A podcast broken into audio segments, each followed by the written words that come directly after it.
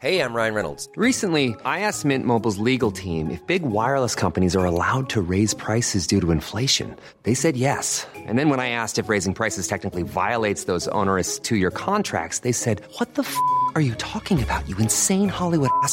So to recap, we're cutting the price of Mint Unlimited from $30 a month to just $15 a month. Give it a try at mintmobile.com slash switch. $45 upfront for three months plus taxes and fees. Promo for new customers for limited time. Unlimited more than 40 gigabytes per month. Slows. Full terms at mintmobile.com.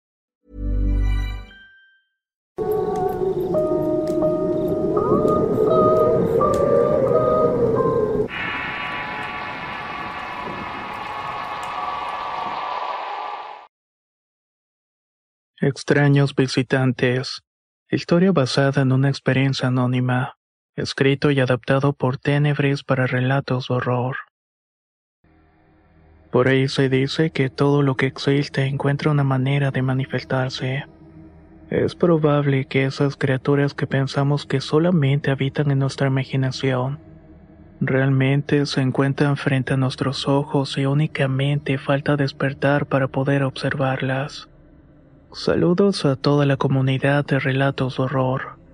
Algunas historias que he escuchado con ustedes son similares a las que he vivido con conocidos amigos. Y ahora quisiera compartir una de forma anónima que pasó en mi natal pueblo de Oaxaca. Estas experiencias son de hace algunos años, y quisiera dejar un registro de ellas antes de que se me olviden. La primera experiencia paranormal que viví ocurrió cuando tenía 10 años. Era el 31 de octubre del año 2000. El altar de Día de Muertos ya estaba hecho con su pan de yema, chocolates, moles, etc. En ese entonces estaba durmiendo al ras de piso en un petate y mis papás en una cama que apenas se alcanzaba a levantar a 10 centímetros del suelo. Todos nos quedamos en un solo cuarto que era el mismo el cual utilizábamos para el altar. Recuerdo que esa mañana del 31 abrí los ojos todavía muy cansado por el sueño. No paraba de sudar por el calor y a lo lejos lograba escuchar unas voces muy agudas. Sentí como si el calor me estuviera sofocando y de golpe me desperté. Me senté en el petate para recuperar un poco el aliento cuando me di cuenta que frente a mí estaba una criatura. Parecía un hombre pequeño y a lo mucho medía unos 40 centímetros. El hombrecillo se dio cuenta que lo estaba viendo y cuando lo miré directamente a los ojos comenzó a hacer muecas horribles. Era como si fueran espasmos, y en cuestión de segundos noté cómo estaba vestido. La ropa que traía más bien parecía su piel. Era algo así como si la ropa estuviera fusionada con su cuerpo. Era de un color verde grisáceo y sus zapatos también tenían esa textura y color pero se diferenciaba por un brillo bastante peculiar. Este ser usaba un pequeño gorro que de igual manera parecía adherido a su cráneo.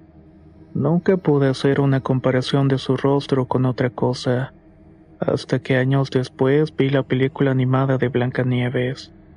Ahí me recordó al personaje de Tontín pero en carne y hueso. En proporciones su cuerpo parecía de un niño de unos tres años. Todo esto lo tengo perfectamente definido en mi memoria, aunque solo mantuve contacto visual con él durante unos 20 segundos.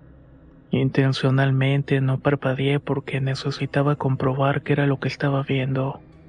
Yo sabía que no era una mala jugada de mi mente, pero al momento en cuanto cerré los ojos por un instante esta criatura comenzó a desvanecerse.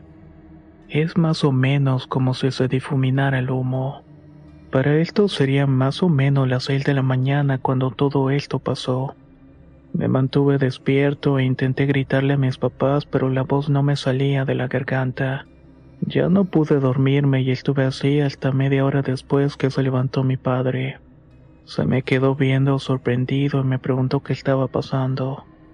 Intenté responderle, pero literalmente estaba mudo de la impresión. Él no quiso sacarme alguna respuesta a presión, pues a esa hora se iba a trabajar al campo. No hice ningún comentario en esos días, pero un par de semanas después le dije a mi madre. A diferencia de lo que creí, ella no me juzgó de loco. Más bien aprovechó para decirme algunas cosas que había notado. Me dijo que a veces podía escuchar sonidos muy parecidos a los que hacen las ratas. Mi mamá no le tomaba importancia porque teníamos un gato que entraba y salía por una ventanita. Seguramente nuestra mascota se encargaría de atrapar al ratón, pero nunca consideró que podría tratarse de algo más. A partir de ese día intenté mantenerme alerta a los sonidos a mi alrededor, aunque no volví a ver algo parecido. La segunda experiencia que quiero compartir pasó en el año 2006. Yo tenía más o menos 17 años y ya tenía un cuarto separado al de mis padres. Era pequeño y se encontraba en el mismo terreno de la casa. A pesar de que el cuarto estaba recién construido, el techo seguía siendo de lámina y durante la tarde se sentía mucho calor, sobre todo en los días de verano. En el mes de junio el calor se sentía tan horrible que por las madrugadas prefería salirme del cuarto. Solía acostarme en una banca de madera que estaba fuera al menos para refrescarme un poco. En ese tiempo el cuarto se ubicaba a orilla de la calle y no teníamos barda. Aunque esos rumbos eran poco transitados, de vez en cuando pasaba gente que subía o bajaba por ahí. Lo que quiero decir es que no me resultaba difícil ver hacia la calle y también desde la calle podían verme. Una de las tantas noches el calor era insoportable, así que salí a la banquetita para que me diera el aire. Eran más o menos las cuatro de la madrugada. En eso escuché una jauría de perros ladrando y se hizo un escándalo.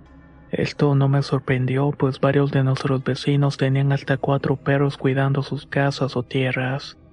En mi casa teníamos dos y por el escándalo que se escuchaba supuse que estaban en Barulla. Me asomé a la calle por curiosidad y me quedé impactado al ver que a unos 100 metros de mí habían como unos 25 perros ladrando desesperados. Parecía que querían atacar algo y entre todos estaban rodeándolo. Me quedé observando y los perros iban acercando a mí.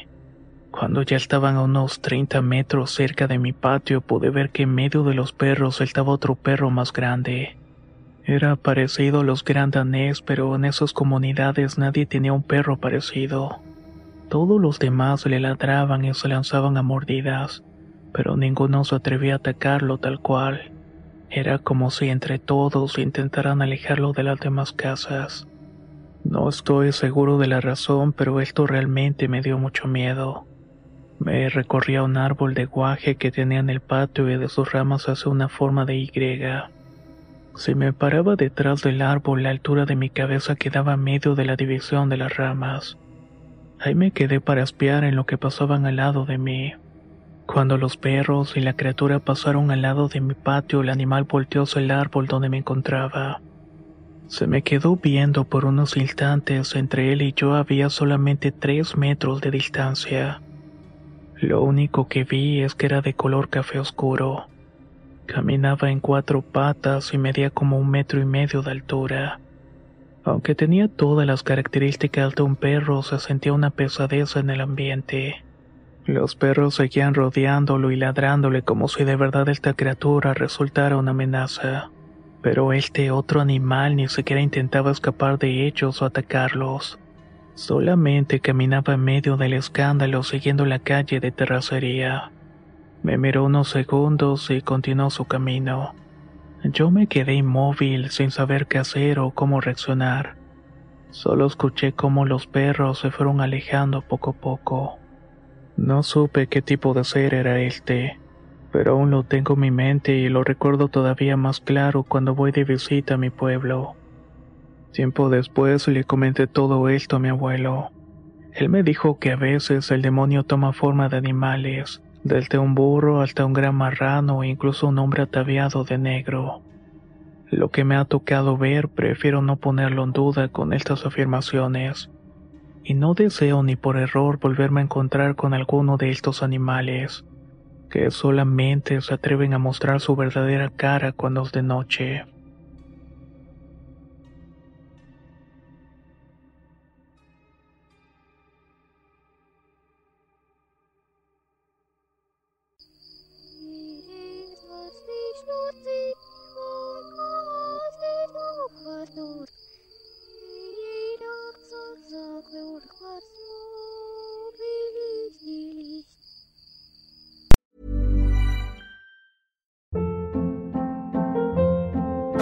Hold up. What was that? Boring. No flavor. That was as bad as those leftovers you ate all week. Kiki Palmer here, and it's time to say hello to something fresh and guilt-free. Hello Fresh. Jazz up dinner with pecan-crusted chicken or garlic butter shrimp scampi. Now that's music to my mouth. Hello Fresh. Let's get this dinner party started. Discover all the delicious possibilities at hellofresh.com. Hey, folks, I'm Mark Marin from the WTF Podcast, and this episode is brought to you by Kleenex Ultra Soft Tissues, your ally to help tackle your allergy symptoms this season. I love the change of seasons, but nobody loves pollen and all those other things floating in the air that make you sneeze during this nice weather. Kleenex Ultra Soft Tissues are hypoallergenic and allergist approved, so fight back against watery eyes and runny noses without worrying about irritating your skin. For this allergy season, grab Kleenex and face allergies head on.